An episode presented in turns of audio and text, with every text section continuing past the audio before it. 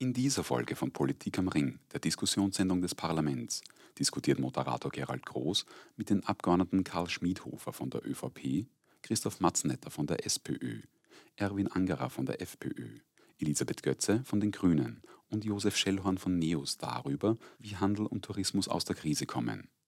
Zu Gast sind Josef Baumgartner vom Österreichischen Institut für Wirtschaftsforschung und Mike Peters von der Universität Innsbruck.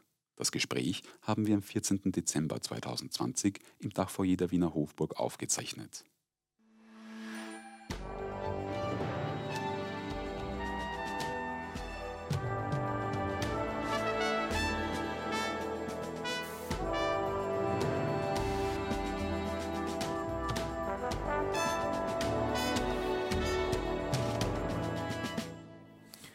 Einen wunderschönen guten Abend, meine sehr verehrten Damen und Herren. Herzlich willkommen bei der bereits zweiten Ausgabe von Politik am Ring, dem Talkformat des österreichischen Parlaments. Einmal im Monat diskutieren hier im Dachfoyer der Wiener Hofburg, dem Ausweichquartier des österreichischen Parlaments, Abgeordnete der im Nationalrat vertretenen Parteien, die Fach- und Bereichssprecherinnen und Sprecher äh, der jeweiligen Parteien und Expertinnen und Experten zu einem aktuellen politischen Thema. Die letzte Nationalratssitzung dieses Jahres hat Ende der vergangenen Woche hier stattgefunden und sie war natürlich ganz geprägt vom Thema Corona und das wird auch unsere heutige Sendung wieder sein. Ganz konkret geht es um die wirtschaftlichen Auswirkungen von Corona unter dem Titel Weihnachtsgeschäft abgesagt. Wie kommen Handel und Tourismus aus der Krise?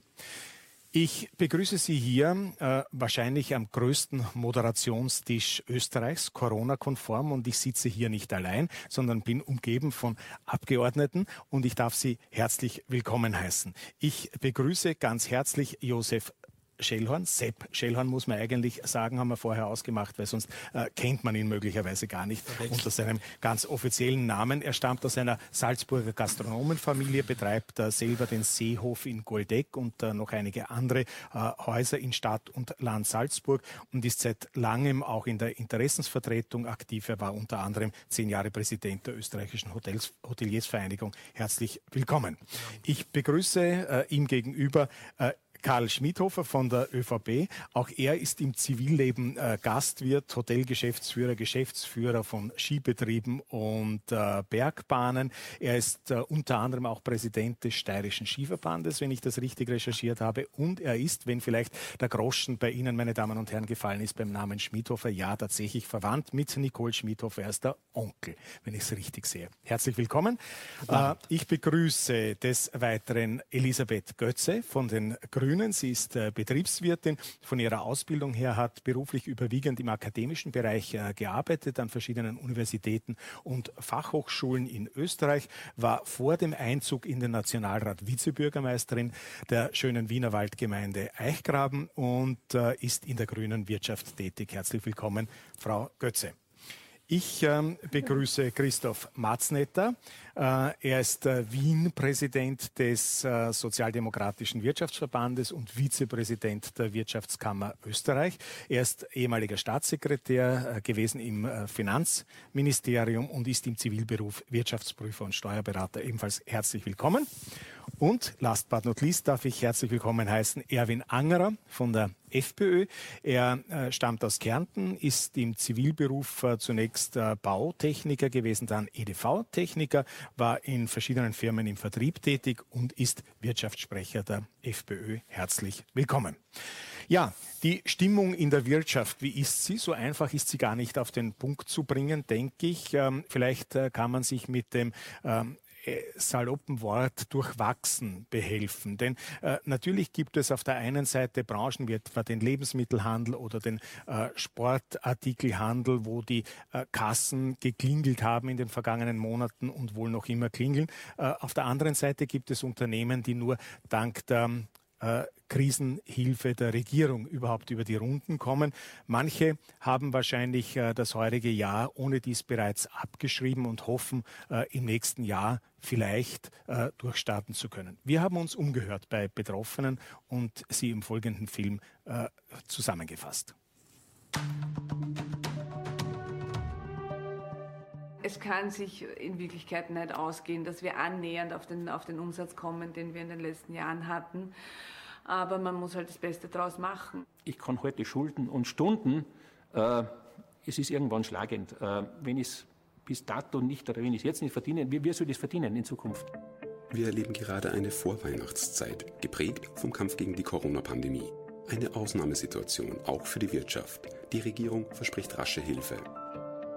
Für die Firmen im Speziellen, die nicht in die Pleite gegangen wären, für die wird rasch, relativ zielgerichtet, hundertprozentig passgenau kann das nie sein, also rasch zielgerichtet und letztendlich großzügig geholfen bzw. unterstützt zum allgemeinen Besten. Das ist ja nicht nur eine Gönnerhaftigkeit. Der Handel darf zwar nach dem zweiten harten Lockdown dieses Jahres wieder aufsperren, es gelten aber weiter Einschränkungen. Einige Branchen kommen besser durch die Krise als andere. Im Fachhandel mit Nichtnahrungsmitteln gibt es in den ersten neun Monaten des Jahres 2020 ein Umsatzminus von 2,9 Prozent. Besonders stark treffen die Rückgänge Geschäfte, die mit Bekleidung und Schuhen handeln. Diese Unternehmen verbuchen einen Umsatzrückgang von 20,7 Prozent. Im Lebensmittelhandel hingegen kommt es zu einem Zugewinn von 8,4 Prozent. Weiterer Gewinner ist der Versand- und Internet-Einzelhandel mit einem Umsatzplus von 12,5 Prozent. Unter anderem will die Regierung mit Fixkostenzuschüssen und Umsatzersatz helfen. Wir haben im Handel massiv andere Rohertragsdaten als beispielsweise im Dienstleistungsbereich und deswegen haben wir uns dafür entschieden, eine möglichst gerechte und faire Lösung auch zu finden. Wir haben drei verschiedene Abstufungen des Umsatzersatzes, 20, 40 und 60 Prozent. Bei körpernahen Dienstleistungen wie zum Beispiel Friseure, Masseure, Kosmetiker etc. werden wie bei den anderen Dienstleistungen 80 Prozent des Umsatzes im Vergleichszeitraum ersetzt. Hotels und Restaurants bleiben weiter geschlossen, zumindest bis zum 6. Jänner nächsten Jahres. Bei Beherbergungsunternehmen und Gastronomie kommt es bereits im Zeitraum von Jänner bis September 2020 zu einem Umsatzminus von 5,4 Prozent. Nun ist für sie auch das Geschäft in den Weihnachtsferien abgesagt.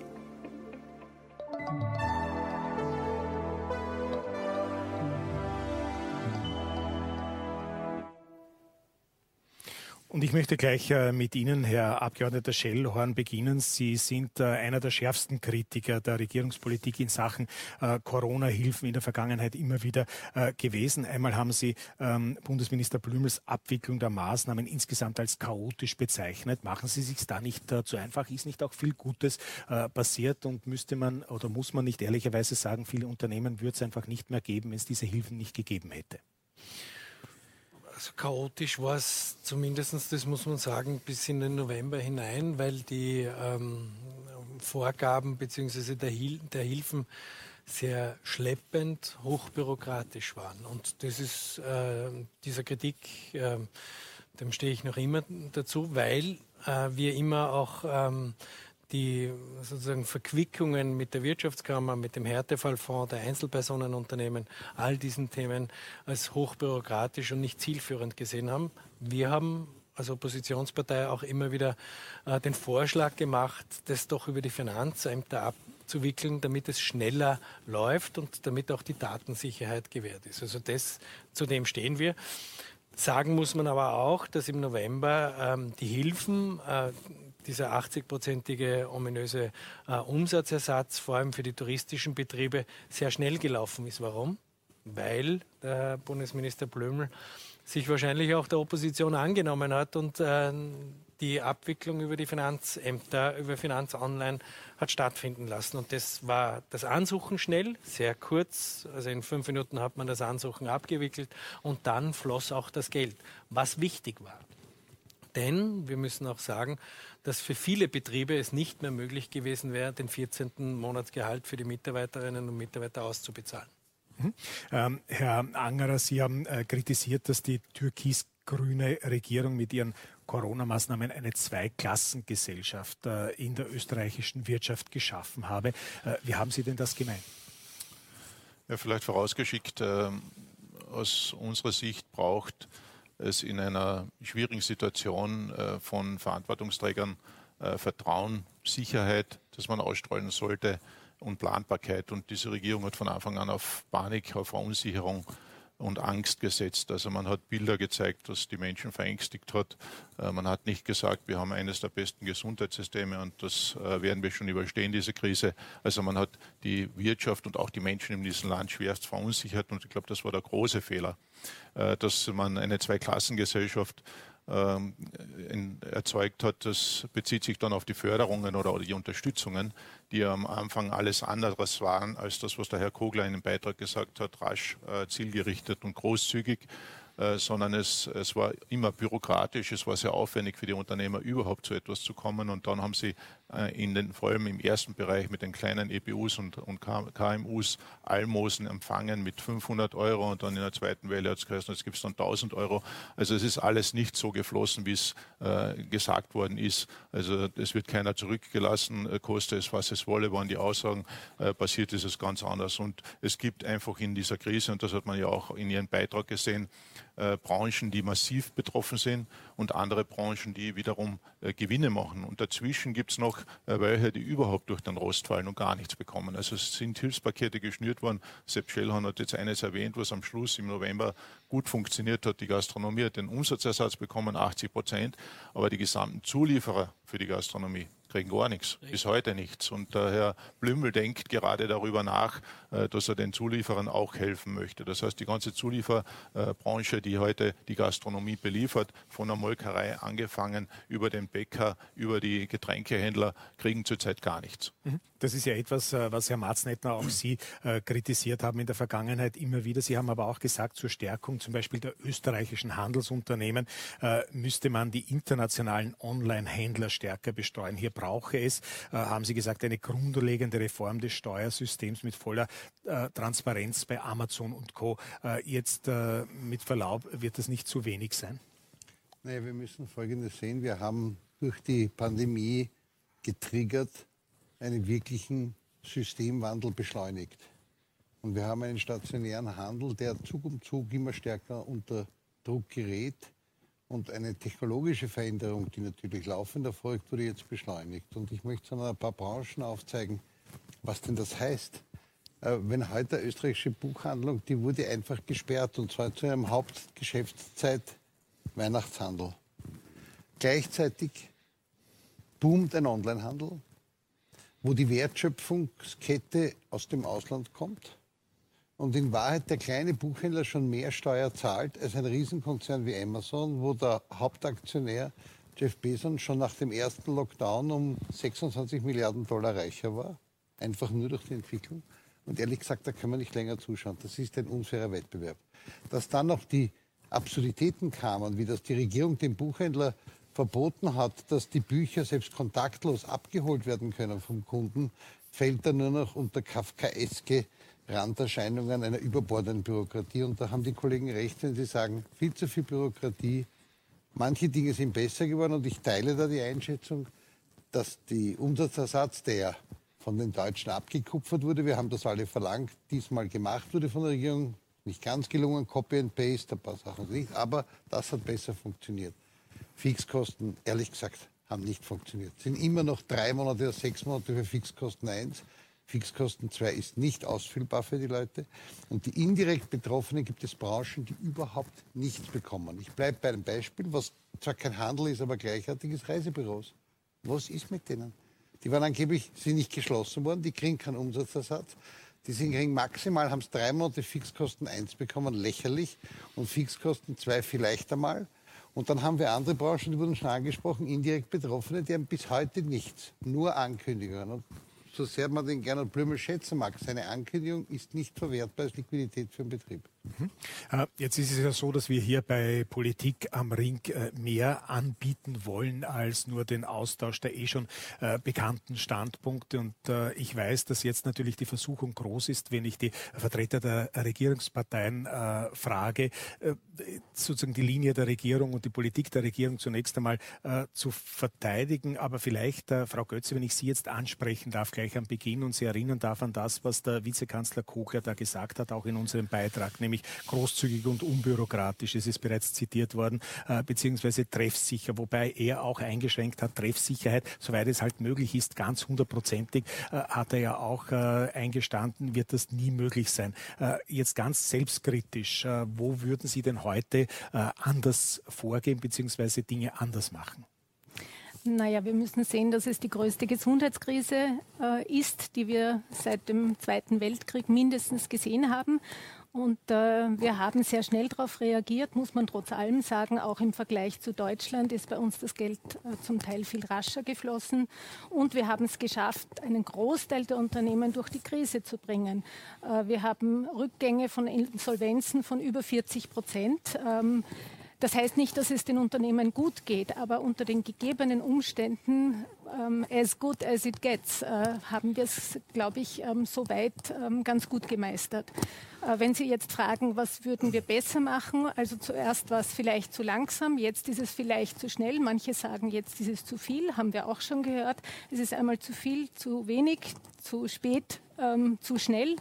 Ähm, also ich glaube im Moment, was gut funktioniert, ist, äh, dass die Unternehmen Gastronomie und Tourismus gut unterstützt werden.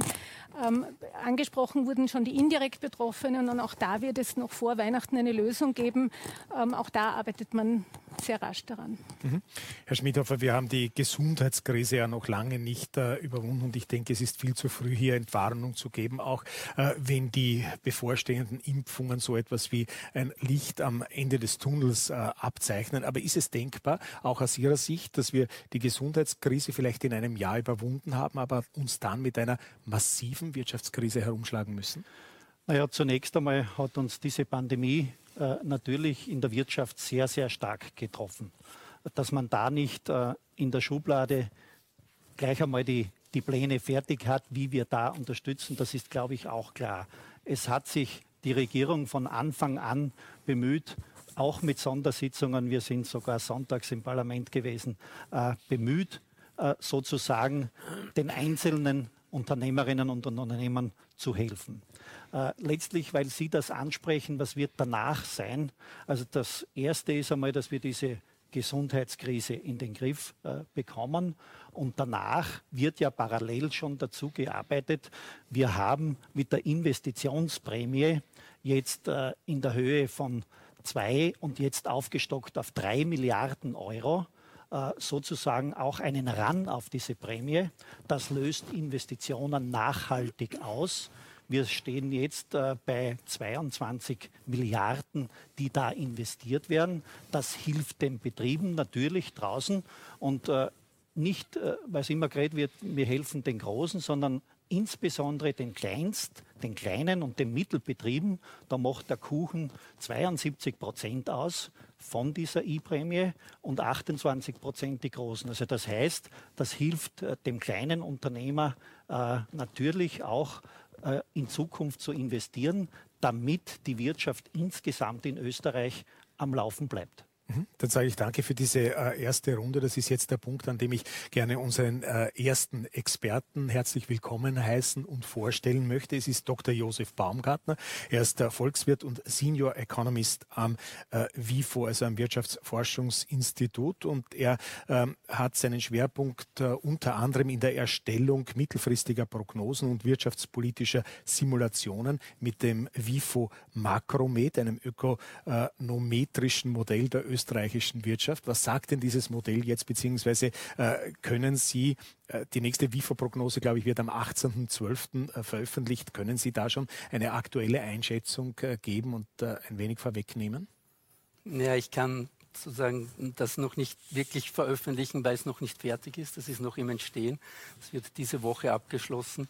Aber ähm, also von der generellen Entwicklung gehen wir schon davon aus, äh, dass die Wirtschaftsentwicklung heuer also mindestens mit, um, uh, minus sieben Prozent uh, sozusagen uh, sich entwickeln wird, das heißt deutlich schrumpfen wird und die Arbeitslosigkeit auf im Jahresschnitt ja um die 410.000 ansteigen wird. Das ist um ja, gut äh, 110.000 oder fast 110.000 Personen mehr als im Vorjahr. Also es ist die größte Wirtschaftskrise, äh, die wir, seitdem wir eigentlich vernünftige ökonomische Aufzeichnungen haben, äh, sozusagen beobachten. Äh, und also und es ist noch nicht wirklich ein Ende abzusehen. Das ist das äh, Problem. Ja. Also es ist sozusagen das nächste Jahr noch sehr unsicher, weil es noch nicht klar ist, wie es wirklich weitergehen wird, ob die, Impf äh, die Impfungen wirklich diese Entspannung bringen, die jetzt äh, wirklich erwartet und erhofft werden. Äh, wenn man sich ansieht, äh, sozusagen wie äh, zurückhaltend die Bevölkerung in Befragungen darauf reagiert, ob sie sich impfen lassen, äh, dann ist dann die Hoffnung möglicherweise etwas übertrieben. Mhm. Äh, vielleicht, wir haben jetzt schon die Erfahrung zweier Lockdowns. Ähm, wenn Sie den ersten Lockdown und den zweiten miteinander aus äh, wirtschaftlicher Sicht jetzt äh, vergleichen, wie unterscheiden Sie sich? Der zweite äh, war doch sozusagen ist milder ausgefallen gewissermaßen in den Auswirkungen, wenn ich das richtig sehe. Ja, also der erste Lockdown, wenn man es vergleicht, Woche auf Woche zum Vorjahr. Also wir haben heuer äh, so einen wöchentlichen Wirtschaftsindikator entwickelt, wo wir mit ungefähr ein, maximal zwei Wochen Verzögerung äh, versuchen, die aktuelle wirtschaftliche Lage abzuschätzen. Äh, und äh, der ist im äh, April beim Tiefpunkt Mitte April ungefähr die Wirtschaftsleistung um knapp 25 Prozent unter dem Vorjahreswert gelegen. Jetzt im Herbst haben wir äh, die letzte Lockdown-Woche als äh, letzte Beobachtung. Äh, und das ist sozusagen der vermutete Tiefpunkt. Und das sind knapp 15 Prozent. Das heißt, das sind schon 10 Prozentpunkte Unterschied, dass der jetzige Lockdown in der äh, wirtschaftlichen Entwicklung nicht ein derartig äh, tiefes Cut gerissen hat, wie schon äh, im erst, äh, der erste Lockdown im zweiten Quartal. Was ist der Grund dafür, dass das dieses Mal nicht ganz so tief gegangen ist? Ähm, das kommt vom, zum einen aus der Sachgütererzeugung, wo es in keine Einschränkungen gegeben hat in den Lieferketten wie in, äh, im ersten Lockdown, wo zum Teil die Produktion einfach äh, stillgestanden ist, weil Vorprodukte gefehlt hat und insgesamt die, die Produktion damit äh, sehr eingeschränkt war. Das haben wir in der aktuellen Situation nicht. Das Zweite ist die Bauwirtschaft, äh, die auch im ersten Lockdown zum Teil äh, stillgestanden ist. Das ist auch jetzt im zweiten äh, Lockdown nicht der Fall. Das heißt, der produzierende Bereich ist im zweiten Lockdown fast äh, nicht davon betroffen gewesen. Es hat sich wieder auf den äh, vor allem Dienstleistungsbereich, persönliche Dienstleistungen, Handelsdienstleistungen äh, mit Ausnahme der systemrelevanten Bereiche beschränkt und eben die äh, Dienstleistungen im Bereich Gastronomie, Hotellerie, Veranstaltungswesen. Mhm. Ähm, ich möchte Sie nicht unterbrechen. Äh, ich möchte nur vielleicht ähm, an diesem Punkt jetzt äh, wieder einen Blick äh, ähm, machen in die Wirtschaftswelt Österreichs hinaus und Betroffene auch zu Wort kommen lassen. Es sind ja sehr gegensätzliche Bilder, die uns in den vergangenen Tagen da geliefert wurden. Leere abendliche Einkaufsstraßen, leere Plätze, wo in normalen Jahren die Stände der Christkindlmärkte und Bunschhütten die Kaufwilligen und Adventsgestimmten äh, in Scharen angelockt haben. Auf der anderen Seite wieder Warteschlangen vor den Portalen großer internationaler Möbelhäuser, von Autos, der Paketdienste, verstopfte Straßen und so weiter und so fort. Wie geht es dem Handel ähm, in der eigenen Einschätzung? Wer sind die Verlierer, wer die Gewinner und welche Hilfen braucht es?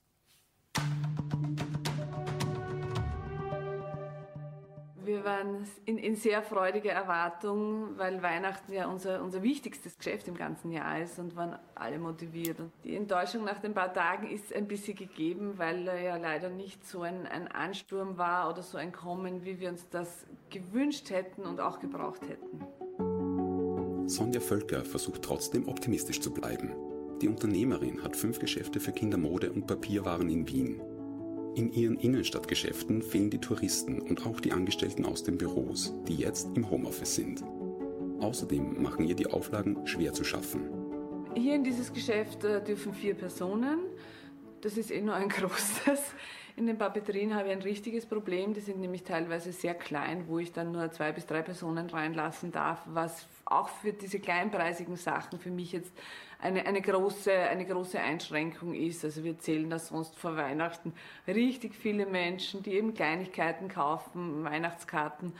Und ja, also wir können eigentlich durch diese Einschränkung gar nicht den Umsatz erreichen, den wir brauchen oder den wir sonst haben. Noch kann Sonja Völker all ihre Mitarbeiterinnen halten, hat niemanden in Kurzarbeit geschickt. Der bürokratische Aufwand ist auch unglaublich ja, bei, der, bei dieser Kurzarbeit. Für einen Fixkostenzuschuss hatte ich nur 38 Prozent Minus und 40 hätte ich gebraucht. Das ja, ist natürlich ärgerlich, weil 38 Prozent Minus im Vergleichszeitraum ist dann schon auch gewaltig. So, und jetzt bekommen alle einen Umsatzersatz, natürlich gestaffelt je nach Ware und Branche. Und ja, ist, ist eine, gute, eine gute Hilfe. Doch was sie vor Weihnachten am dringendsten bräuchte, ist Zeit, um ihre Ware zu verkaufen. Jeder Tag vor Weihnachten zählt und umso wichtiger wäre es aus meiner Sicht gewesen, dass man jetzt sagt, diese zwei Sonntage bitte geben wir dem Handel und ich spreche hier nicht von einer prinzipiellen Sonntagsöffnungszeit. Und meine Mitarbeiter, Entschuldigung, ich weiß, die hätten sich drum gestritten, nämlich äh, sie kriegen das Doppelte zahlt am Sonntag und ich habe es nicht verstanden, dass die Gewerkschaft da sofort laut schreit, nein und um Gottes Willen, ich meine, da geht es um Zusammenhalten. Für die Gewerkschaft sind die Arbeitnehmerinnen und Arbeitnehmer zurzeit ohnehin schon genug gefordert.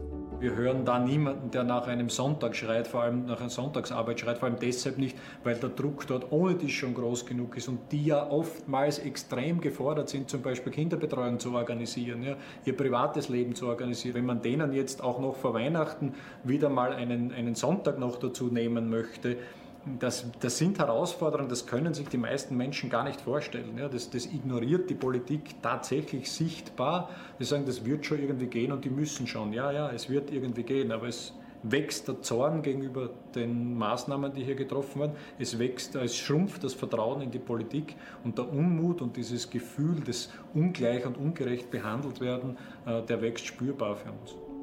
Auch wenn sie an den kommenden Sonntagen jetzt nicht öffnen darf, hofft Sonja Völker nun darauf, dass ihre Kunden in den kommenden Tagen den Weg in ihre Geschäfte finden und dass sie dieses Jahr doch noch mit einem blauen Auge überstehen wird.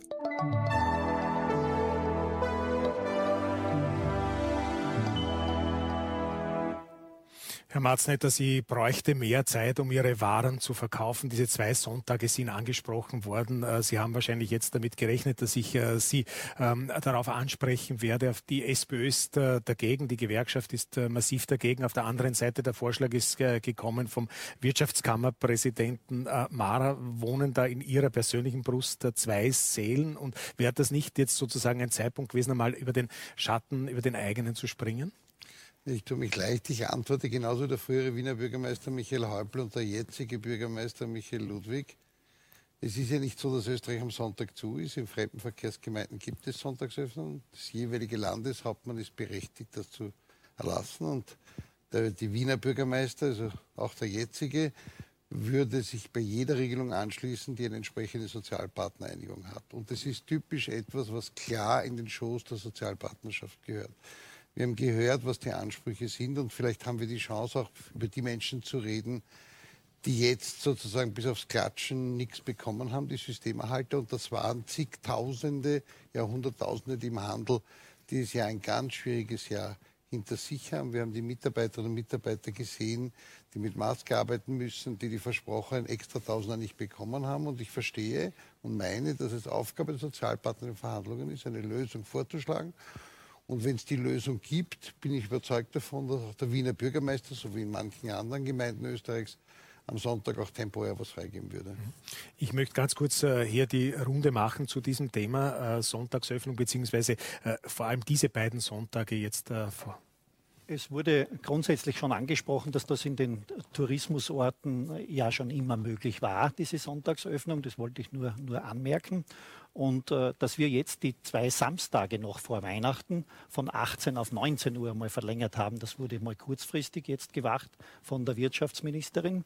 Und äh, natürlich äh, abgestimmt, äh, da bin ich beim Herrn äh, Kollegen Matzenetter, äh, wird es Möglichkeiten geben, wenn sich die Sozialpartnerschaft einigen kann, dann mhm. soll es oder kann es eine Lösung in diese Richtung geben? Mhm. Herr Angerer. Also ich glaube, äh, außergewöhnliche Situationen brauchen außergewöhnliche Lösungen, aber das braucht natürlich auch ein entsprechendes äh, flexibles und, und, gutes Management. Und das haben wir leider an der Bundesregierung nicht. Also ich glaube, wenn man den, den Mitarbeitern in den Betrieben beispielsweise angeboten hätte, äh, der Sonntag ist dann steuerfrei und sie haben wirklich persönlich auch was davon, wenn sie am Sonntag arbeiten, dann hätte man beiden geholfen, hätte man den Unternehmern äh, geholfen, dass sie offen haben können und hätte auch den Mitarbeitern einen Anreiz gegeben, dass sie am Sonntag und auch was bekommen dafür, eine Belohnung bekommen dafür. Äh, so ähnlich hat man es jetzt gemacht bei den, bei den Helfern am, äh, bei unseren Tests, die wir gestern in Kärnten und vorgestern durchgeführt haben. Jetzt habe ich nur heute gehört, weil dort man gesagt, das ist steuerfrei für diese äh, Helfer. Heute habe ich gehört, dass es äh, jetzt schon äh, ähm, Bedenken gibt, ob das wirklich so ist, ob die nicht die, die, die, das Geld, was sie gestern bekommen, auch versteuern müssen äh, weil es keine gesetzliche Grundlage gibt für diese Steuerfreiheit. Und das Zweite ist, es ist, steht im Raum, dass wir gestern äh, Schwarzarbeiter angestellt hätten in unseren Gemeinden. Also ich weiß es nicht. Also das sind Dinge, die hier äh, einfach bei einer Pressekonferenz verkündet werden, ohne dass man darüber nachdenkt, was passiert danach. Und das ist einfach Missmanagement. Mhm. Frau Götze. Also klar ist, wenn äh, braucht es eine Sozialpartnereinigung, die sehe ich im Moment nicht. Und man muss schon auch sehen, dass Sonntage ja auch Zeit sind für Familien, Zeit sind, äh, sich um die Kinder zu kümmern. Äh, und insofern, es gibt eine aktuelle Studie der Johannes Kepler Universität, die zeigt, dass das Weihnachtsgeschäft in Summe um voraussichtlich nur zwei Prozent zurückgehen wird. Also insofern, glaube ich, muss man da schon abwägen, ob es das wirklich wert ist, den Sonntag aufzugeben. Mhm. Ist es das wert, Herr Schellhorn? Also wir diskutieren ja jetzt nur um zwei Sonntage in dieser Weihnachtszeit und weil Corona ist. Also das muss man mal sagen. Und wenn äh, Herr Matznetter und äh, Schmidhofer darüber diskutieren, dass es eine sozialpartnerschaftliche Einigung geben muss, dann muss man sagen, die zwei Sonntage sind de facto futsch, weil um das geht es nicht. Es ging ja auch darum, äh, eine Entzerrung herbeizuführen im Handel äh, und dass sozusagen in Geschäften das Anstehen auch ein bisschen verzerrt wird. Also ich denke, da muss ich der Kollegin Götze ein bisschen widersprechen. Also ich kann mir nicht vorstellen, dass der Handel nur um 2% im Weihnachtsgeschäft einbricht. Und hier muss ich einfach auch einmal den Tourismus und die touristische Kraft auch herbeiführen, welche Kraft alleine der Tourismus in der Stadt Wien hat. Also hier den Städtetourismus auch mit hineinbeziehen und dass das Shoppen auch zu einem touristischen Motiv gehört, ist enorm wichtig auch zu betonen. Also ich bin, wir haben ja generell eine andere Haltung und zu der stehen wir nach wie vor, dass es möglich sein muss, äh, in den kommenden Jahren äh, eine sozialpartnerschaftliche Einigung herbeizuführen, damit Sonntage auch geöffnet werden können. Mhm, vielen Dank. Ähm, zurück wieder zu Ihnen, äh, Herr Dr. Baumgartner vom WIFO, weil jetzt auch diese Frage im Raum steht, etwa dieser Rückgang im Handel, 2 Prozent, ähm, wurde angezweifelt von Schellhorn, ob das denkbar ist. Was sagen Sie dazu? Naja, unsere Schätzungen sind äh, schon, dass da insgesamt äh, das Handelsvolumen doch deutlich stärker zurückgehen wird. Äh, und vor allem gibt es eine sehr starke Verlagerung in den Onlinehandel. Und das heißt, insgesamt mag das Handelsvolumen nicht so stark einbrechen, aber äh, die Wertschöpfung, die in Österreich bleibt, die wird deutlich zurückgehen, weil sozusagen der Onlinehandel eben also da bleibt der Teil der Wertschöpfung äh, vom, vom Vertrieb in Österreich, aber insgesamt äh, fallen die Gewinne woanders an. Da sind, und, wir, schon, da sind wir auch schon beim Thema Gewinner und äh, Verlierer. Der Onlinehandel ist äh, ganz offensichtlich ein äh, Gewinner. Das betrifft natürlich die ganz großen äh, internationalen, aber auch kleine, die sich in einer Nische möglicherweise bei uns etablieren konnten. Startups, wenn ich etwa an Magda und ähnliches denke zum Beispiel. wer sind denn sonst noch die Gewinner und die Verlierer jeweils? Ja, im Onlinehandel ist ganz eindeutig die großen internationalen äh, Amazon und, und Zalando und wie sie heißen, äh, die massiv Marktanteile gewonnen haben. Äh, und auch wenn äh, die Pandemie äh, vorübergeht, wahrscheinlich nur mehr einen kleinen Teil dieser Marktanteilsgewinne wieder verlieren werden. Also der große Verlierer ist insgesamt der stationäre Handel äh, und dort im Speziellen, äh, wie schon im Beitrag auch angesprochen, der Bereich Bekleidung äh, der hat mehr oder weniger nach dem ersten Lockdown versucht, mit einem vorgezogenen äh, Sommerschlussverkauf zu retten, was zu retten ist Es hat nur nicht wirklich geklappt. Also die Umsätze sind deutlich äh, eingebrochen äh, und auch äh, sozusagen die Verlängerung äh, äh, des, des Sommerschlussverkaufs in den äh, August hinein hat nicht wirklich diese Umsatzlücken gefüllt. Mhm. Gewinner sind ja, Produkte, die eine lange Lebensdauer haben und vor allem auch nicht saisonal irgendwie abgewertet werden, äh, die ich drei Monate später auch noch verkaufen kann, äh, wie Möbel, äh, wie Elektronik und so weiter. Insbesondere, wo man im Lockdown auch äh, draufgekommen ist, man verbringt mehr Zeit zu Hause, mehr Zeit im Homeoffice, was es da an zusätzlichen Anschaffungen äh, notwendig ist, Computerausstattung und so weiter. Aber auch man sitzt zu Hause am Sofa und sieht, okay, das Teil ist doch schon 20 Jahre alt.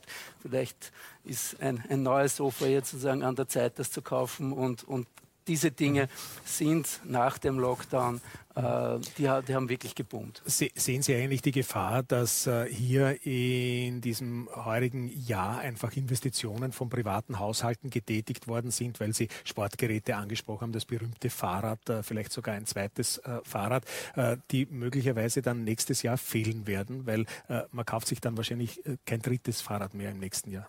Ja, es ist schon zu erwarten, dass äh, dieser Mehrkonsum, äh, der heuer in, in, in, diesen Bereichen eben für äh, dauerhafte Konsumgüter stattgefunden hat, äh, in den nächsten, also dass das Vorziehkäufe waren schon für die nächsten Jahre. Eben wie Sie gesagt haben, man kauft sich nicht jedes Jahr ein neues Fahrrad.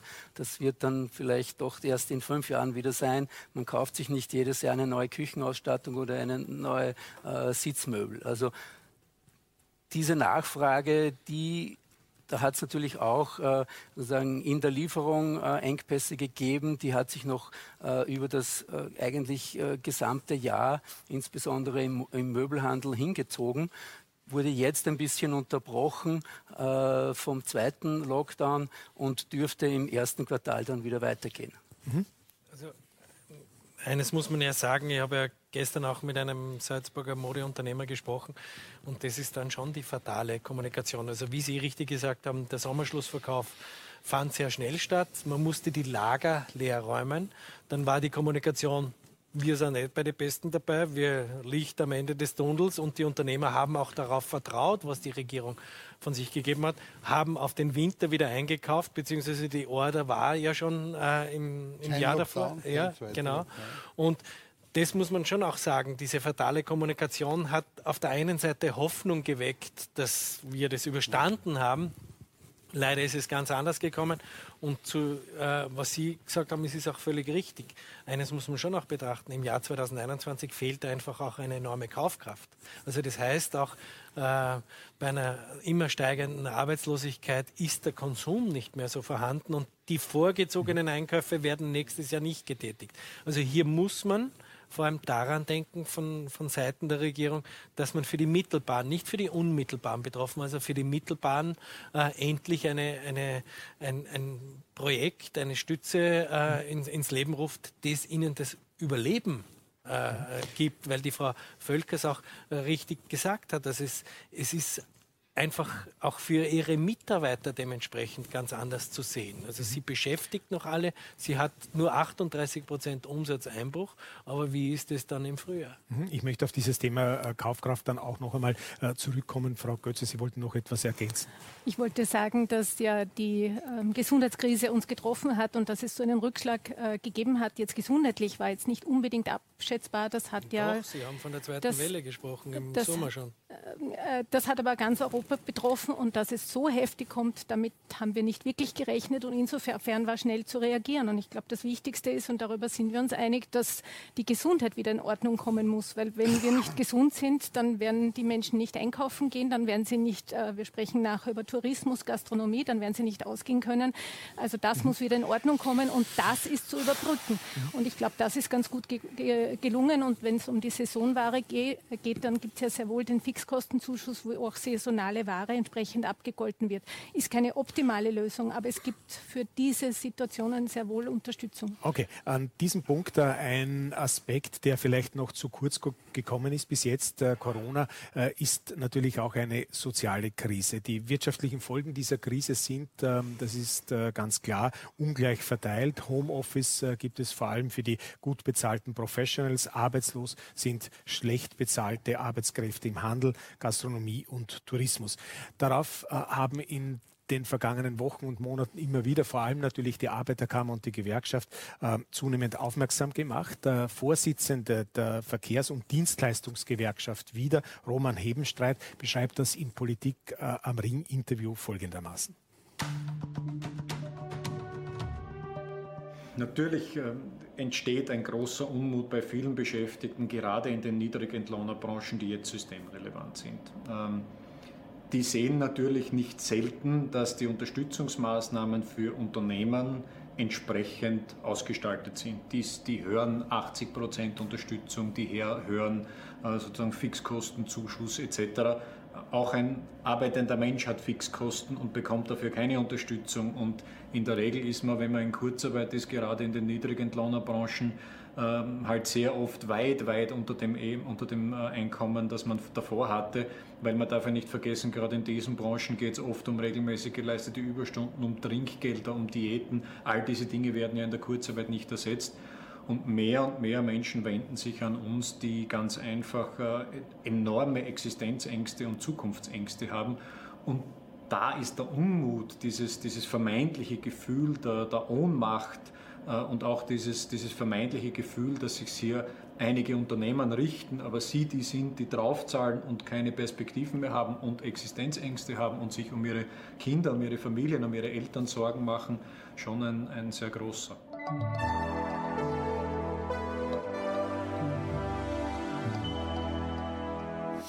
Frage an den Experten vom äh, WIFO. Ist es tatsächlich auch eine soziale Krise und äh, was sagt der Experte äh, zu dieser Wahrnehmung des Gewerkschafters?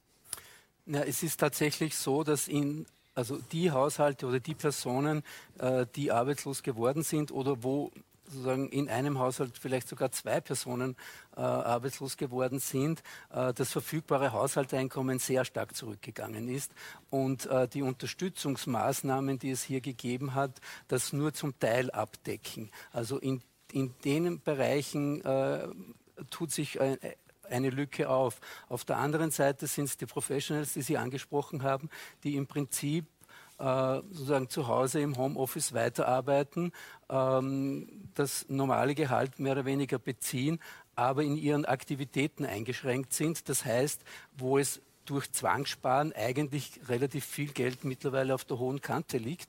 Äh, und insofern in den nächsten Monaten, also wenn sich die, die Pandemiesituation entspannt, also von dieser Seite her zumindest gesamtwirtschaftlich äh, mit einer zusätzlichen Nachfrage zu rechnen ist. Denn wir gehen davon aus, dass im heurigen Jahr die Sparquote auf äh, fast 15 Prozent oder über 15 Prozent ansteigen wird.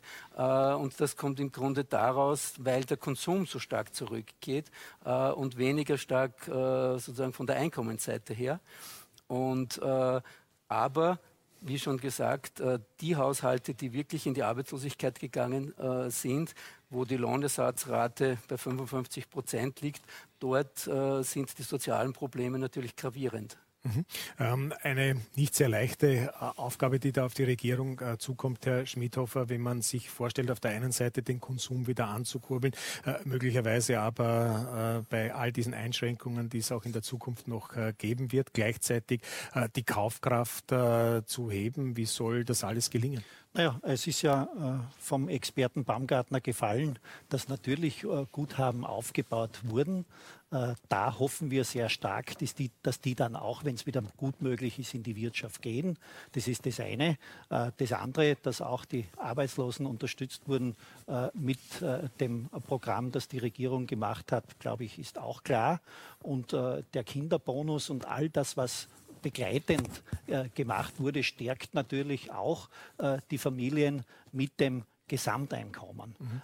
Letztlich sind wir die Wirtschaft und die Arbeitnehmerinnen und Arbeitnehmer natürlich gleichermaßen betroffen.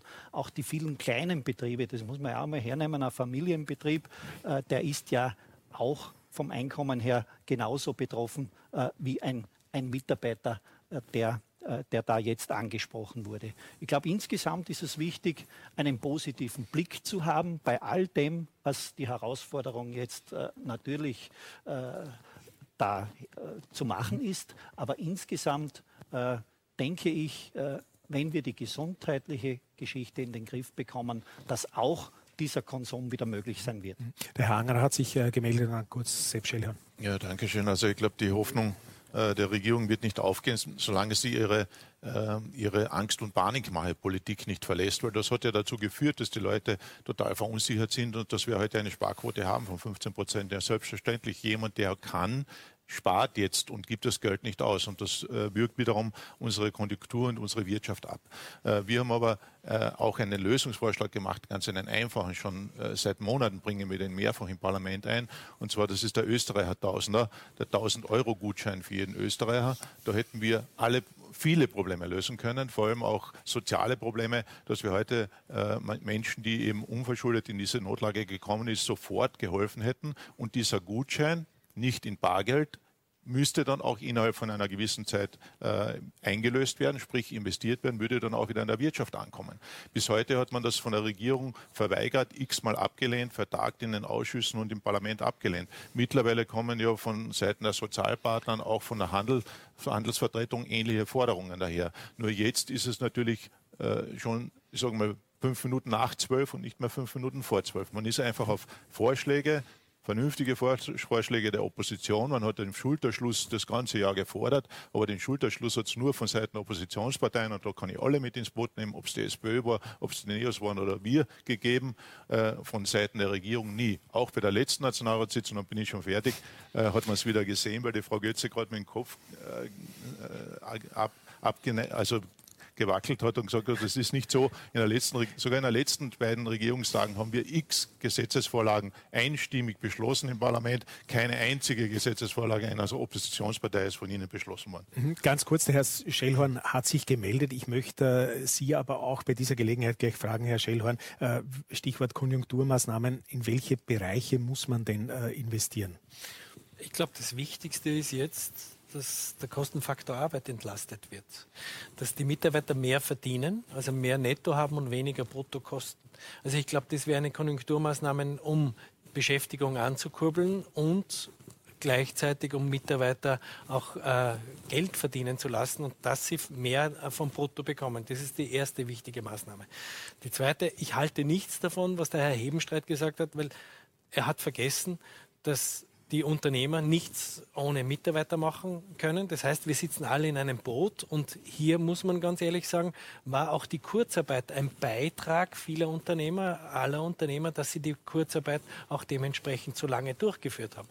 Das ist natürlich äh, kein sozusagen äh, Geschäft ist, dass man die Unternehmer mit Kurzarbeitsentschädigungen abwickelt. Das kann ich Ihnen aus meinem Beispiel sagen. Also in den Monaten in einem Betrieb, wo ich äh, Kurzarbeit, äh, meine Mitarbeiter in Kurzarbeit beschäftigt habe, habe ich Aus Lohnausgaben gehabt von 450.000 und Kurzarbeitshilfen bei knapp nicht einmal 200.000. Also das heißt, uns ist es wichtig, dass wir die Mitarbeiter halten, weil uns das auch bewusst ist, wohin die Reise gehen kann, wenn sie arbeitslos sind. Also das oberste Prinzip müsste eigentlich jetzt sein, dieser Regierung zu sagen, wir müssen jetzt neue Ziele setzen für 2021, damit wir den Kostenfaktor Arbeit dramatisch entlasten. Mhm. So sehen Unternehmen bei niedrigeren äh, Umsätzen auch eine Chance, weiter Beschäftigung zu garantieren. Mhm. Frau Götze, ganz kurz, weil ich habe da noch eine Frage an den Herrn Marznetter.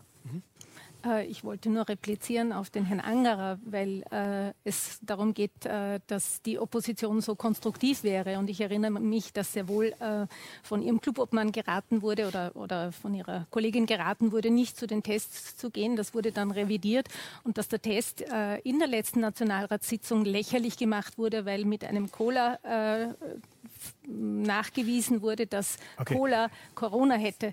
Also insofern denke ich mir, wer da äh, verunsichert in der Bevölkerung oder Verunsicherung erzeugt, ähm, das sei Zu, jetzt einmal dahingestellt. Zurück zum Thema äh, Wirtschaft, Stichwort äh, Steuerungsmaßnahmen, Herr Marznetter, das äh, möchte ich Sie fragen. Der Staat hätte ja die Möglichkeit, zum Beispiel über äh, Vergaben hier auch in eine bestimmte Richtung zu lenken und äh, zu steuern.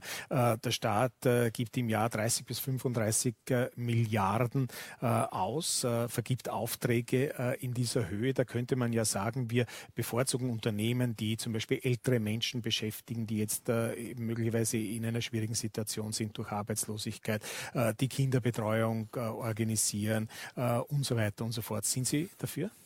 Bevor ich auf die Frage eingehe, weil ich bin vorher nicht zu Wort gekommen zu der Runde. Ich meine, ich muss teilweise die Kritik schon ernst nehmen, weil dass wir nicht einmal in so einer Krise, wo der Baumgartner zu Recht gesagt hat, 110.000 mehr Arbeitslose über den Jahresschnitt ganze Familien, und Sie haben die Fassade richtig beschrieben, wo, wo beide Einkommensbezieher dann plötzlich arbeitslos werden. Und wir sind mit 55 Prozent Nettoersatzrate eines der schlechtesten Länder in Europa. Warum nicht wenigstens für die Zeit der Pandemie? Das auf international übliche 65 oder 70 Prozent, wir haben 70 Prozent Kostenersatz beantragt, gemacht wurde, sondern eine Einmalzahlung. Ich verstehe es nicht. Ich verstehe es wirklich nicht. Das hätte nämlich gerade bei den Ärmsten mehr Kaufkraft hergestellt und hätte eine Chance gegeben, was zu machen. Die Gutscheine, es ist ja in manchen kleinen Teilen gemacht worden. Ich erinnere nur an den Wiener, Wiener Gastro-Gutschein. Eine Idee, die der dortige ÖVP-Wirtschaftskammerpräsident Ruck mit dem SPÖ-Bürgermeister Ludwig gemacht hat. Das ist irrsinnig gut weggegangen und war für die Gastronomen in der Stadt wirklich eine Hilfe. Das nur als Nachsatz vorher. Und Sie haben völlig recht zu den Steuerungsmaßnahmen. Man muss den Versuch unternehmen, regionale Wirtschaftskreisläufe stärker zu fördern. Da haben wir durchaus auch ein Gespräch seitens der Regierung, glaube ich, ein Bemühen, das wir tun können. Wir haben nur ein paar Schwierigkeiten dabei. Wir sind Mitglied der Europäischen Union. Das heißt, wir können nicht einfach sagen beim Vergaberecht, hey, wir nehmen eine österreichische Firma, das funktioniert nicht. Das ist so nicht möglich, sondern wir müssen andere Schwerpunkte setzen. Und da kann man mit der Frage Ökologie und Klimaschutz, da kann man natürlich die Frage des sozialen Umgangs des Betriebes natürlich einbeziehen. Zum Beispiel, wie viele Lehrlinge beschäftigt sind. Da gab es schon einige Versuche der Vergangenheit. Und ich glaube, da müssen wir uns auch bemühen, um regionale Wertschöpfungsfaktoren im stärkeren Ausmaß auch beim öffentlichen Beschaffungswesen hineinzubringen. Da gibt es Ansätze. Ich erinnere nur in der Vergangenheit, wo man gesagt hat, für ein Zement, für einen Semmering-Tunnel, es muss mit der Eisenbahn transportiert werden. Da müssen wir schauen, ökologisch zu sagen, wie lange sind die Transportwege. Ich glaube, das sind Chancen. Der Kern ist aber nur, uns verarmt ein Teil der Bevölkerung. Wir müssen dringend gegensteuern, denn wir können als Opfer der Krise eine breite Bevölkerung, 100.000 Arbeitslose mehr haben und dann am Ende womöglich die Kosten für die Budgetbehebung wieder umhängen, jenen, die zu den Verlierern zählen. Und insofern, das war auch unsere harte Kritik mit der 45 Jahre der, für, für lange Versicherungsdauer Pensionskürzung. Die ersten Kürzungen, die es gibt, treffen Pensionisten. Ehrlich gesagt, das geht so nicht. Mhm.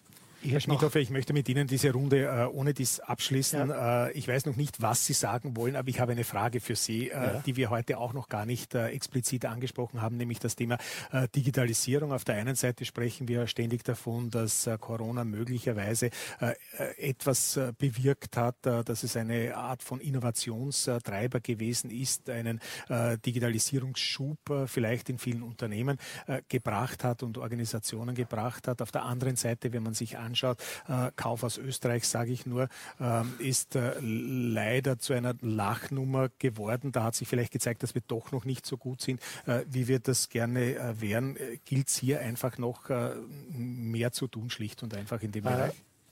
Zum Kollegen Angerer betreffend der Gutscheine.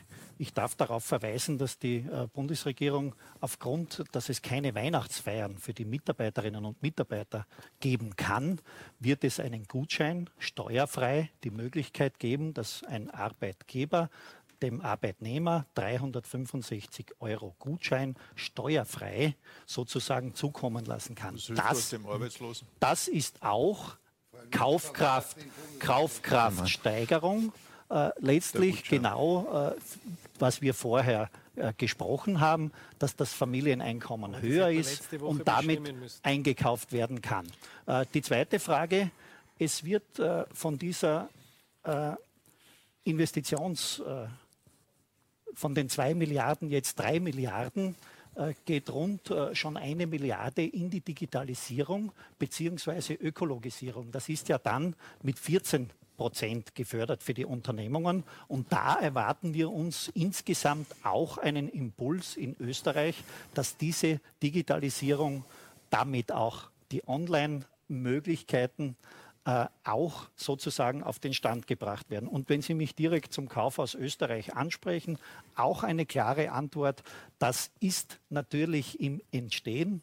Da können wir jetzt noch nicht mit den Großen mithalten. Die haben eine Entwicklungszeit voraus von Jahren professionalisiert. Da haben wir Nachholbedarf. Mhm. Das muss sich natürlich noch verbessern. Und lassen Sie mich auch eines sagen. Die österreichischen Unternehmer Unternehmerinnen und Unternehmer sind ja auch selber tüchtig. Da gibt es ja sehr viele, die ja schon den digitalen Verkauf, sozusagen den Verkauf auch schon forcieren. Ich kenne sehr viele Branchen, sogar bei uns am Land, wo kleine innovative Unternehmungen schon bei der ersten Krise im Frühjahr, beim mhm. ersten Lockdown, sofort ein Portal sozusagen für die heimischen Unternehmerinnen und Unternehmer rund um Mura schon geschaffen war, haben. Wir okay. Also wir haben da Bedarf, wir müssen da nachschärfen, da gebe ich der Runde und auch Ihnen komplett recht. Dann sage ich vielen herzlichen Dank äh, für diese Runde oder Runden. Ich sage äh, herzlichen Dank auch Ihnen, äh, Herr Dr. Baumgartner, für Ihre Expertise.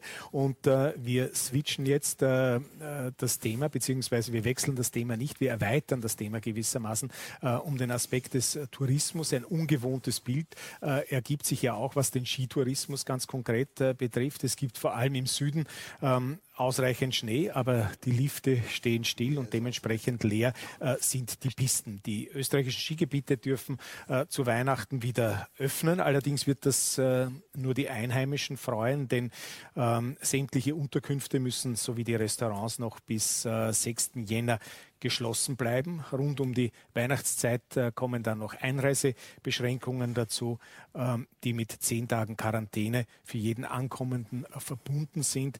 Heulen und Zähneknirschen also in Westösterreich.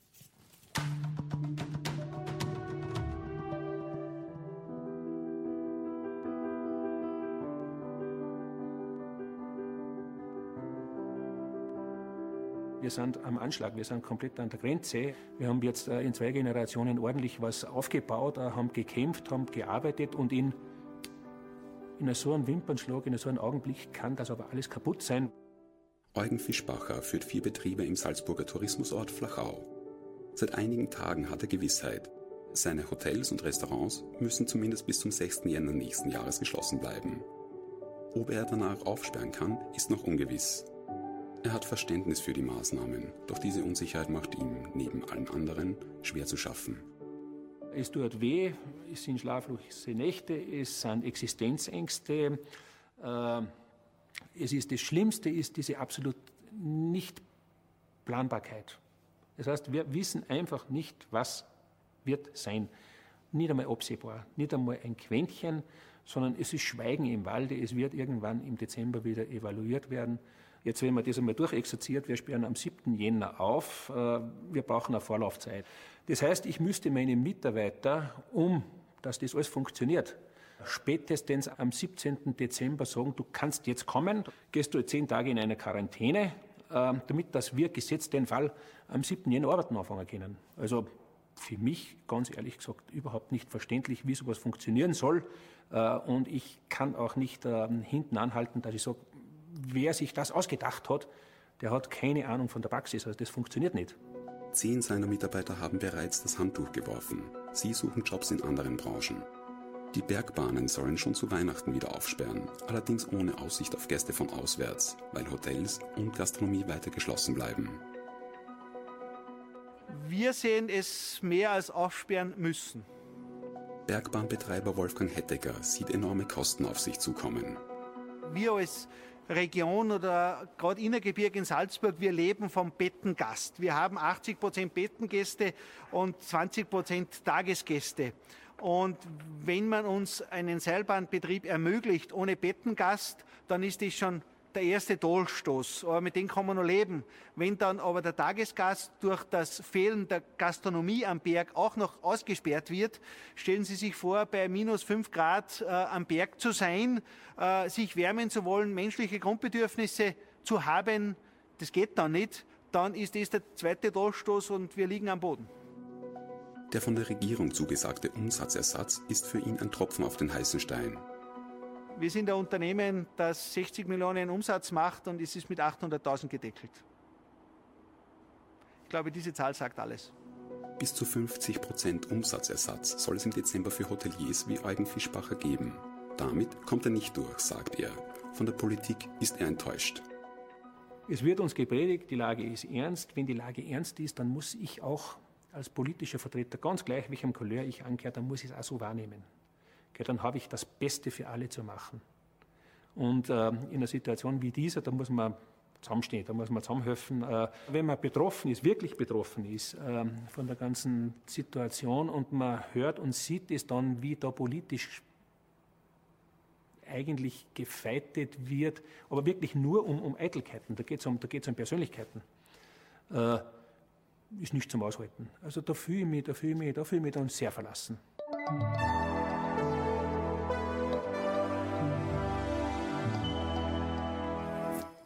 Und im Politik am Ring Studio begrüße ich dazu jetzt äh, unseren nächsten Experten, Professor Mike Peters. Er ist Professor am Institut für strategisches Management, Marketing und Tourismus an der Uni Innsbruck, ein ausgewiesener äh, Tourismusexperte und nicht nur das. Am Beginn seiner äh, beruflichen Karriere hat er selber eine Restaurantfachmannlehre absolviert und selber Praxis gesammelt in der Hotel Hotellerie. Also er weiß tatsächlich, wovon er spricht, nicht nur auf akademischem Niveau. Deckt sich eigentlich eigentlich das, was wir jetzt gehört haben, ähm, diese Stimmung äh, mit Ihren Untersuchungen, mit Ihren Befragungen, die Sie zuletzt auch durchgeführt haben? Ja, also eigentlich muss ich, das muss ich zustimmen, ja. Vor allen Dingen die neuesten Entwicklungen, das heißt eben, wie wir gehört haben, Bergbahnen, ja, dürfen aufmachen. Äh, aber keine Gastronomie am Berg äh, und, und, die Hotels sind zu. Also da, da, widerspricht sich natürlich sehr viel. Für eine Destination ist das äh, sehr schwer zu managen auch. Es ist ein Zugeständnis für die Einheimischen, das ist schön, aber es ist natürlich äh, ist für sehr viele Bergbahnen äh, eigentlich äh, völlig unwirtschaftlich. Mhm.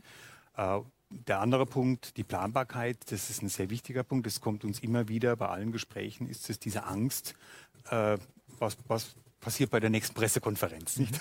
Was wird angekündigt?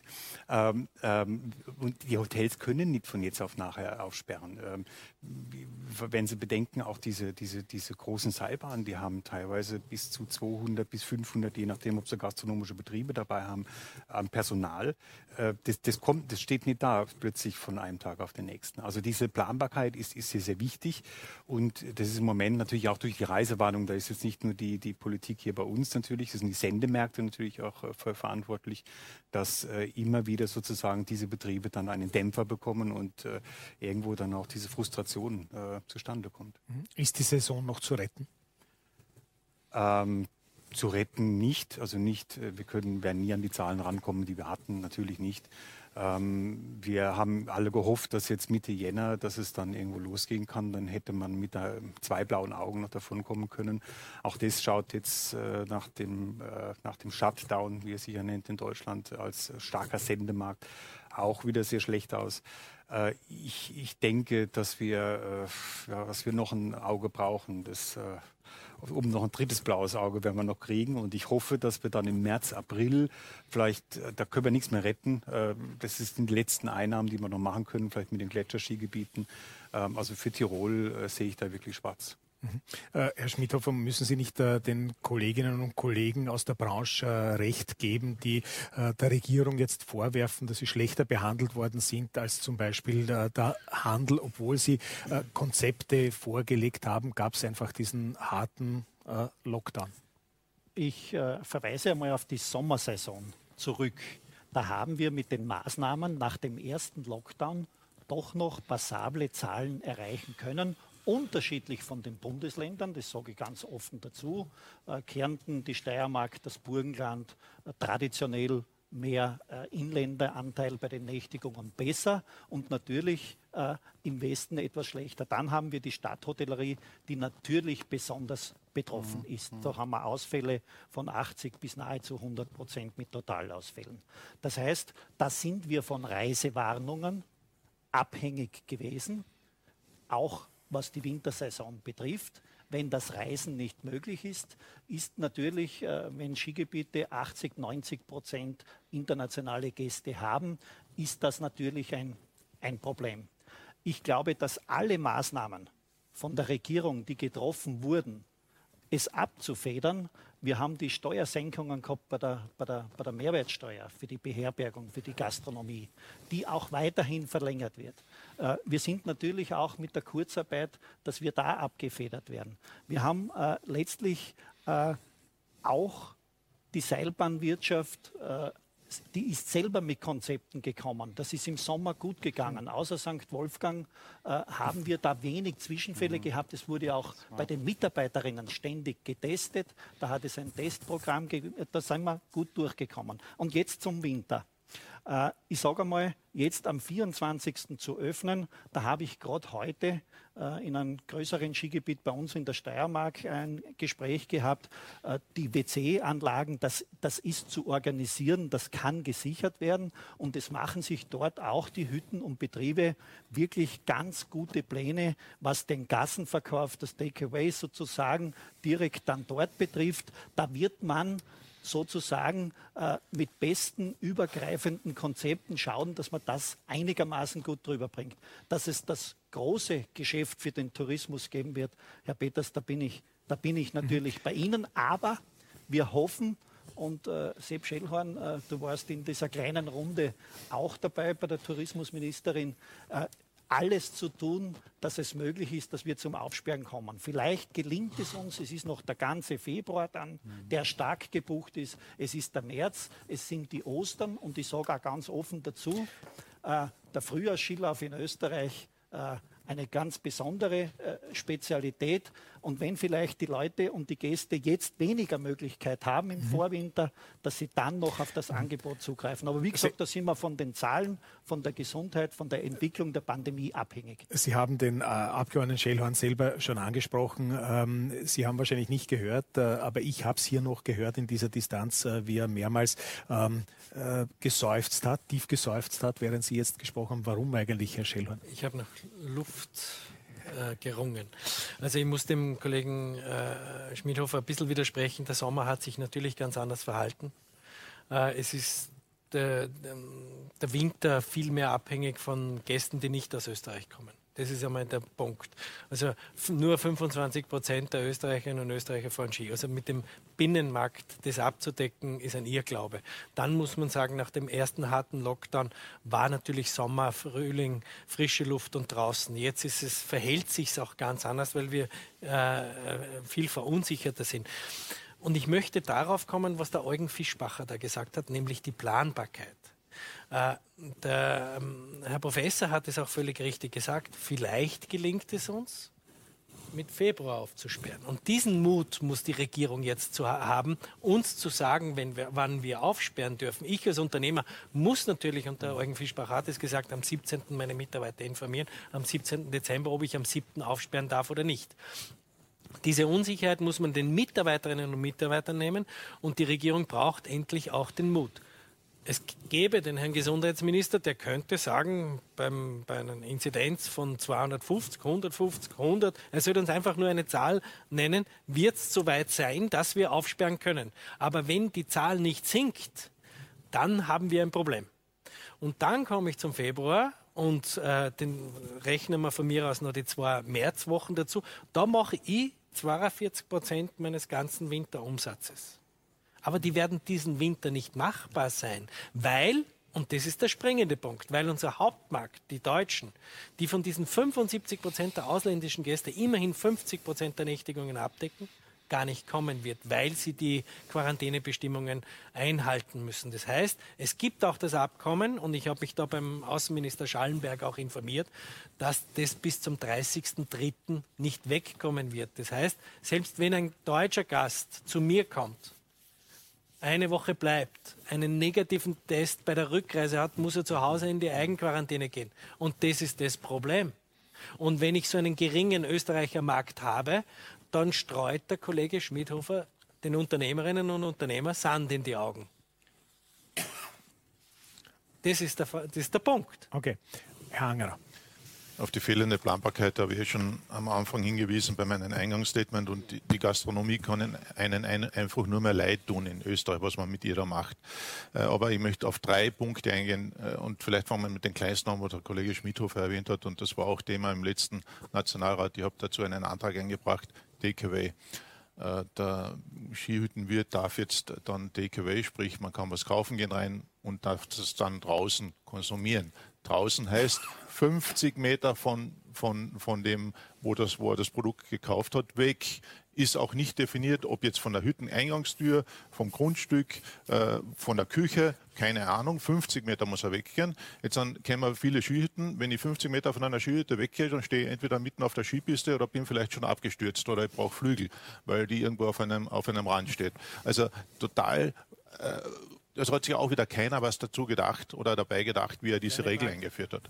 Das Zweite, ähm, äh, die, der Chef der, oder der Vizechef der Österreichischen Hotelvereinigung hat heute gesagt, 20 Prozent der Gastronomiebetriebe, der Hotel, Hotelbetriebe werden nicht durch diese Krise kommen. Das heißt, man geht davon aus, 20 Prozent werden es einfach nicht überleben. So, da sind wir schon mittlerweile.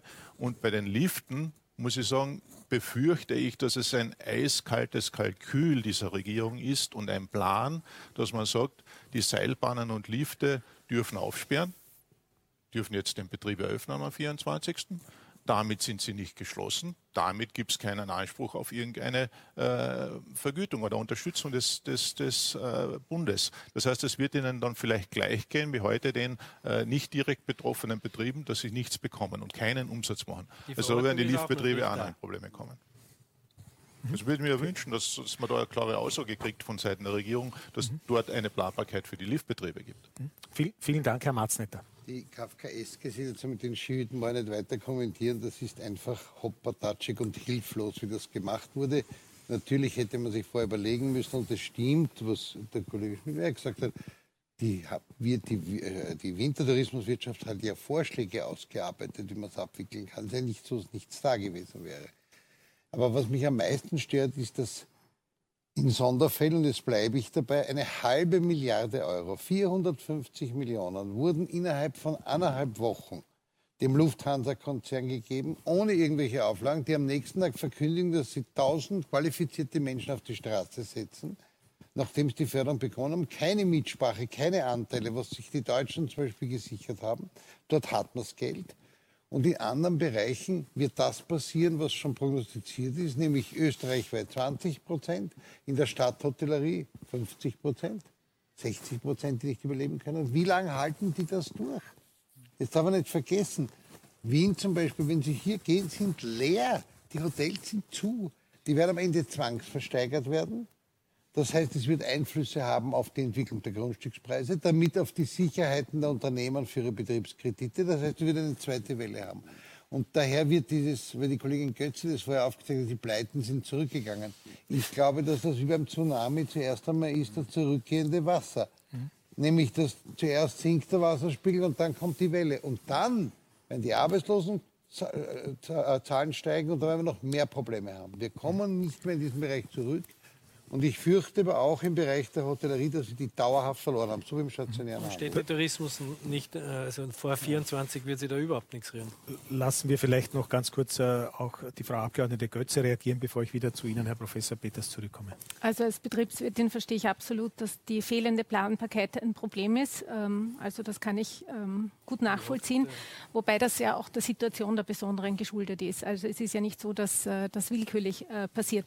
Noch einmal zu den Seilbahnen äh, die können natürlich Fixkostenzuschüsse in Anspruch nehmen. Insofern bleiben sie nicht, wenn sie massiv verringerte äh, Umsätze haben, auf den ganzen Kosten sitzen, sondern bei äh, 30, 40, 50 Prozent Umsatzrückgang würden sie entsprechend äh, Anteile an den Fix Fixkosten ersetzt bekommen. Da gibt es ja ein sehr gutes Instrument, neben anderen äh, Instrumenten auch. Es gibt ja auch den Verlustrücktrag zum Beispiel, den alle Unternehmen in Anspruch nehmen können. Das heißt, Gewinne aus den vergangenen Jahren können mit Verlusten von heuer gegengerechnet werden. Also da ist eine Fülle von Instrumenten, natürlich, die aber trotzdem äh, Gewinne der letzten Jahre hier herüber rettet und äh, man die Steuern, die man zahlen würde, nicht zahlt. Ähm, und äh, dann wollte ich noch sagen, äh, natürlich werden wir mit vermehrten Insolvenzen rechnen müssen, aber was ich damit gemeint habe, ist, im Moment schaffen wir es gut, die Unternehmen so weit hinüber zu retten. Äh, es wird einen Aufholeffekt geben, aber es ist uns sehr wichtig, dass wir diese Struktur der österreichischen Betriebe, die kleinteilige Struktur auch erhalten können. Und deswegen auch diese vielen Instrumente, um den Unternehmen das zu sichern. Was man aber auch sagen muss, dass die Eigenkapital, ähm, sage ich einmal, Decke in gerade Tourismus und Gastronomie zum Teil relativ niedrig ist. Und da müssen wir sicher ansetzen, dass wir da Unternehmen verstärkt unterstützen. Und auch das wird kommen. Herr Professor Peters, trauen Sie sich eine Einschätzung zu, wie die Tourismuslandschaft, die österreichische, nach Corona ausschauen wird? Glaube, die Zahlen, die wir so gehört haben hier, es wird sich da einiges ändern.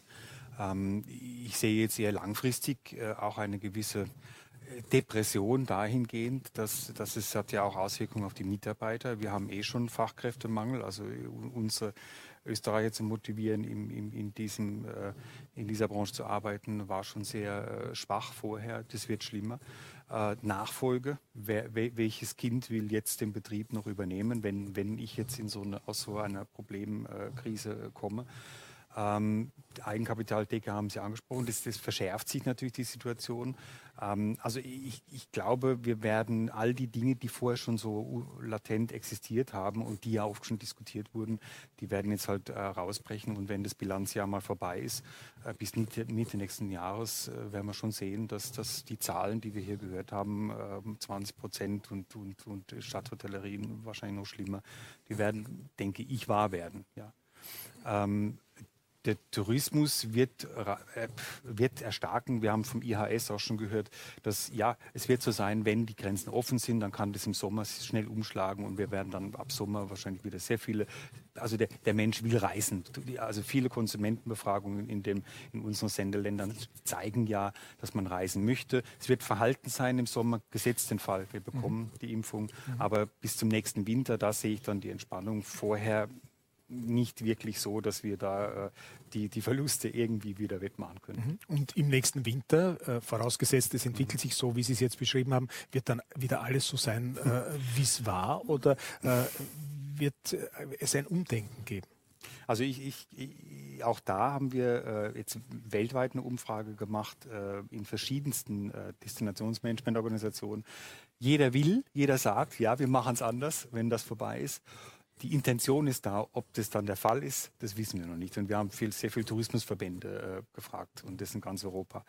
Ähm, also die, die, diese Bezeugungen bestehen zwar, ob das tatsächlich so ist, wenn dann das mhm. operative Radl wieder beginnt, da, da sind wir natürlich aus. Ist es überhaupt denkbar, ist es überhaupt möglich äh, in den Strukturen, so wie sie auch beschrieben worden sind, wenn man sich die mhm. Häuser anschaut, äh, wie groß äh, die sind, wenn man äh, bedenkt eben die zum Teil niedrige äh, Eigenkapitalausstattung, wenn man man sich aber auch anschaut, wie zum Beispiel manche Bergbahnen oder die meisten eigentlich ausgelegt sind, auf welche Kapazitäten und Frequenzen kann man da überhaupt ja. dann einfach so mir nichts, dir nichts sagen. Äh, wir machen jetzt sanften Tourismus. Ja, Sie haben die Kapazitäten da und die Kapazitäten wollen gefüllt werden. Das ist natürlich das Problem.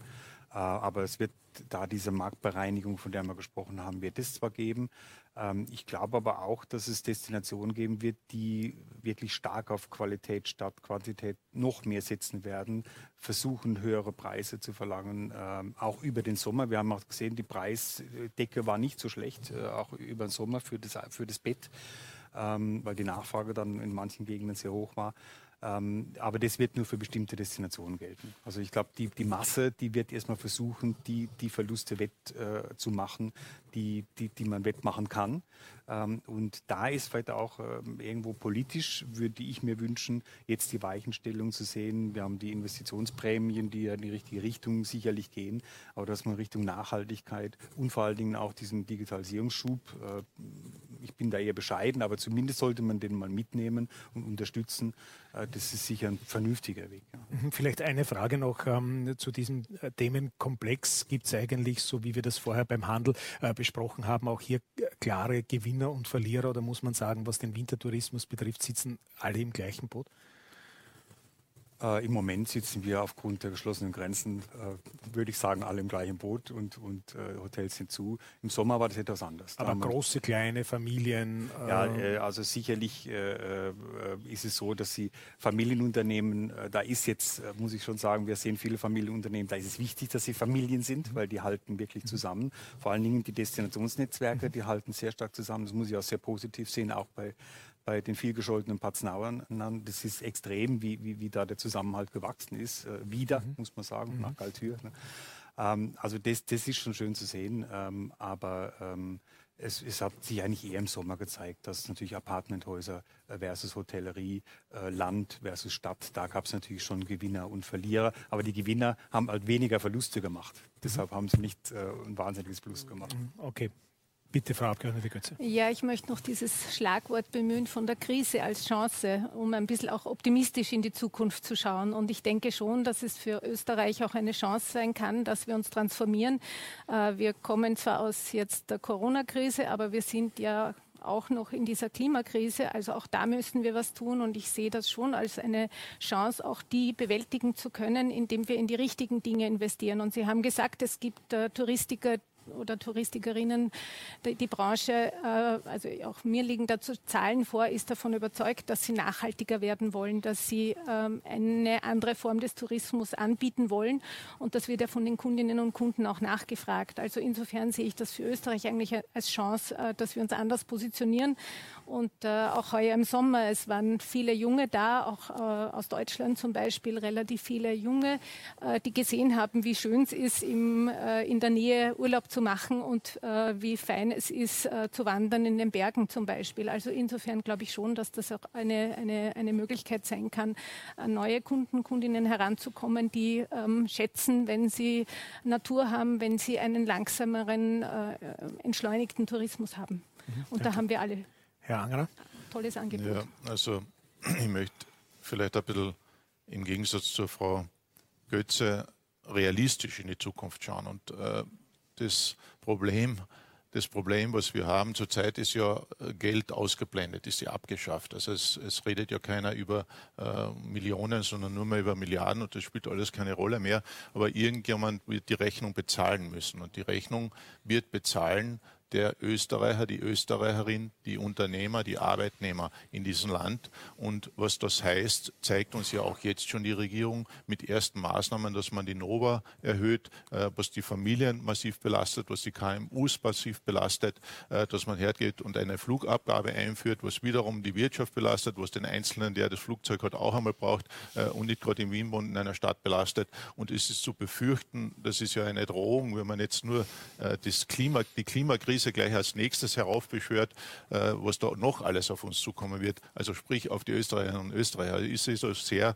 äh, realistisch in die Zukunft, weil irgendwie ist unser gesamtes Wirtschaftssystem und unser gesamtes System im Staat auf Wachstum aufgebaut. Jetzt bricht die Wirtschaft ein.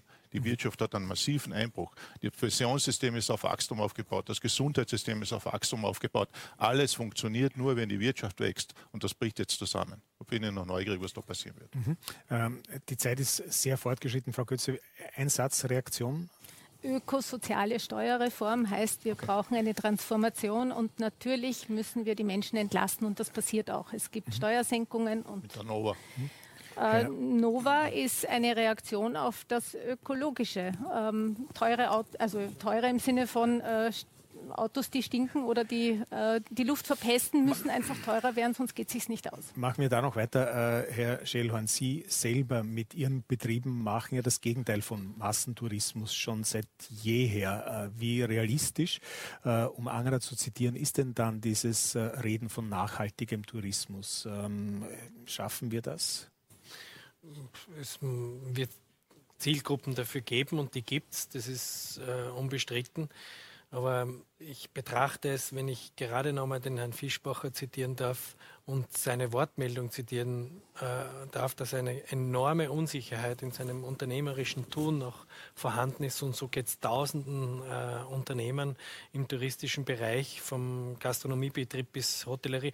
Dann betrachte ich das jetzt ein bisschen weltfremd und zynisch. Der hat ganz andere Probleme. Und ich glaube, dass wir auch die strukturellen Probleme angehen müssen. Also wir haben in Österreich aufgrund der letzten Jahre, aufgrund des Wachstums, wir sind ja Tourismusweltmeister. Wir haben die meisten Nächtigungen gemessen an den Einwohnerzahlen. Äh, und so bezeichnen haben wir uns auch immer wieder bezeichnet. Jeder Wirtschafts- und Tourismusminister, die Tourismusminister haben mit Stolz gesagt, wie viele Nächtigungen das wir haben. Wir haben aber eines vergessen, die Rentabilität. Wir haben in Österreich 30.000 bis 40.000 Gästebetten zu viel.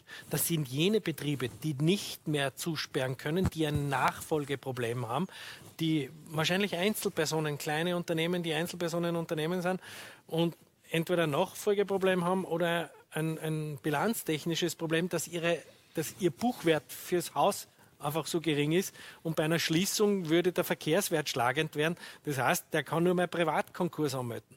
Das heißt, ich muss jetzt strukturell was machen. Und diese strukturelle Möglichkeit müssen wir jetzt nützen, müsste die Regierung nützen, sanieren oder schließen. Ich muss hier eine Möglichkeit bieten, dass die mit Anstand gehen können. Ich brauche auch eine Möglichkeit der Eigenkapitalstärkung. Das heißt, auch hier äh, Maßnahmen im, am steuerlichen Faktor zu setzen. Und der dritte Punkt ist auch das, dass ich schon über Nachhaltigkeit reden muss. Aber ich muss mir die Frage stellen, was wird nach Corona sein? Und welche Anreize setze ich? Aber zuerst muss ich die Betriebe, äh, denen die zwei Möglichkeiten bieten, entweder ihr bilanztechnisches Problem zu lösen, nämlich das hohe Fremdkapital vielleicht auch in Eigenkapital umzumünzen, mit Beteiligungsmöglichkeiten eines KMU-Fonds äh, von privater Hand. Das kann man alles nach Luxemburger Modell steuern, aber man muss ihnen auch die Möglichkeit geben zu schließen. Und eins muss ich sagen, und du wirst mir beipflichten. Ja, der letzte Satz. Gemessen an den allen Alpenländern ist der Winterurlaub in Österreich noch immer am billigsten. Mhm. Und das müssen wir uns die Frage stellen, warum. Okay, äh, ich muss tatsächlich auf die äh, Uhr schauen und auf die Uhrzeit vor allem schauen. Wir haben noch äh, gute fünf Minuten. Äh, Herr Marznetter, äh, diese Strukturbereinigung bzw. Marktbereinigung, wenn man so will, äh, sehen Sie die auch? Die wird kommen müssen, es wird ohne dem nicht geben.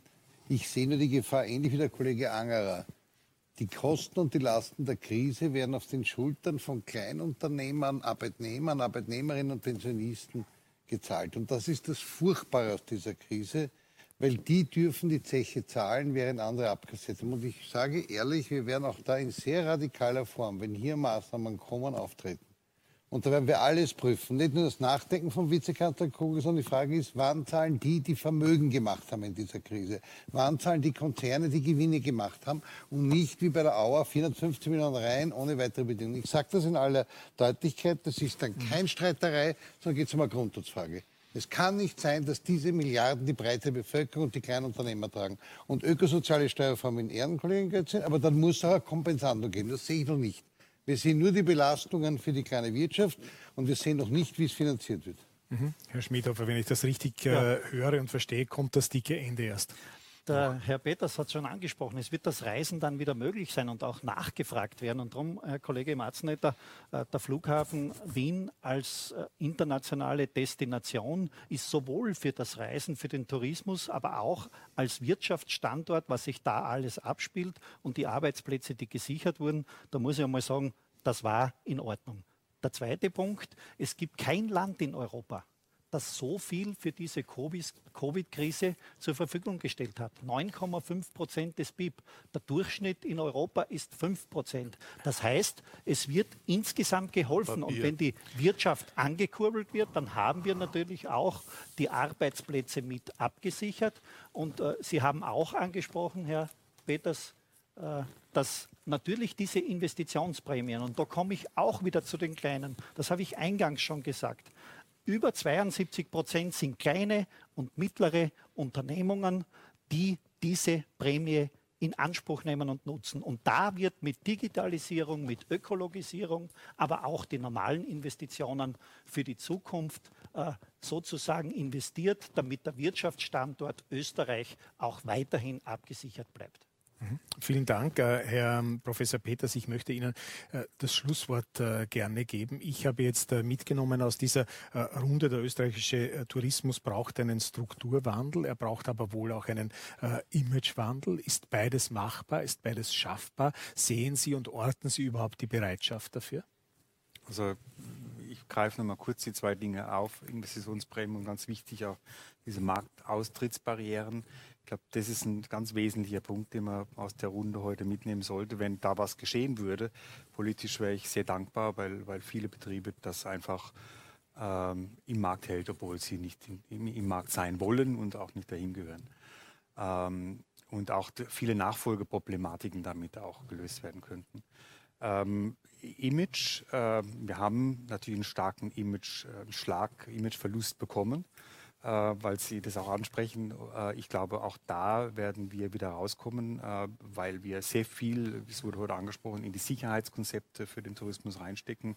Allein in unseren Skigebieten, finde ich, gibt es sehr, sehr gute Vorschläge, auch übrigens für die Hütten und, und ähnliches. Also da muss man sagen, habe ich aus anderen Branchen weniger gehört. Also da, da, da bemühen sie sich. Äh, Problem sind natürlich die Kosten. Ich brauche mehr Personal. Ich muss, muss dafür sorgen, dass vor Ort, wenn wirklich die Menschen da sind, dass sich was tut. Äh, ich glaube, wir kommen da raus, aber wir kommen eben, wie gesagt, mit diesen mehr als zwei blauen Augen raus. Ähm, und äh, wenn wir, wenn wir es schaffen, Marktaustrittsbarrieren auf der einen Seite, auf der anderen Seite Investitionsprämien denen geben, die, die dann durchstarten wollen, vielleicht mit einem anderen Konzept, dann, dann dann habe ich schon Hoffnung, dass wir zumindest in, in fünf bis sechs Jahren äh, wieder da sind, wo wir waren, zumindest was die Qualität angeht. Wir wollen nicht alles wiederholen, ähm, Après und Co. Ähm, ich glaube, man sollte auch daraus lernen und auch die Zeit muss kommen, auch wenn wir jetzt natürlich wollen, dass die Gelder wieder reinkommen, aber wir sollten auch ein bisschen langfristig denken. Mhm. Dann sage ich vielen herzlichen Dank, Herr Professor, für Ihre Expertise. Frau Abgeordnete, meine Herren Abgeordneten, Ihnen danke ich für die spannende, lebhafte und äh, konstruktive Diskussion. Meine Damen und Herren, bei Ihnen bedanke ich mich für Ihr Interesse, fürs äh, Dabeisein. Ich wünsche Ihnen oder wir alle hier äh, wünschen Ihnen für die nächsten Wochen alles Gute. Natürlich äh, schöne Feiertage und einen guten Rutsch. Und äh, wir sehen uns dann in, am dritten Montag im Jänner wieder. Bis dorthin, äh, wie gesagt, alles Gute und vor allem bleiben Sie gesund. Auf Wiedersehen.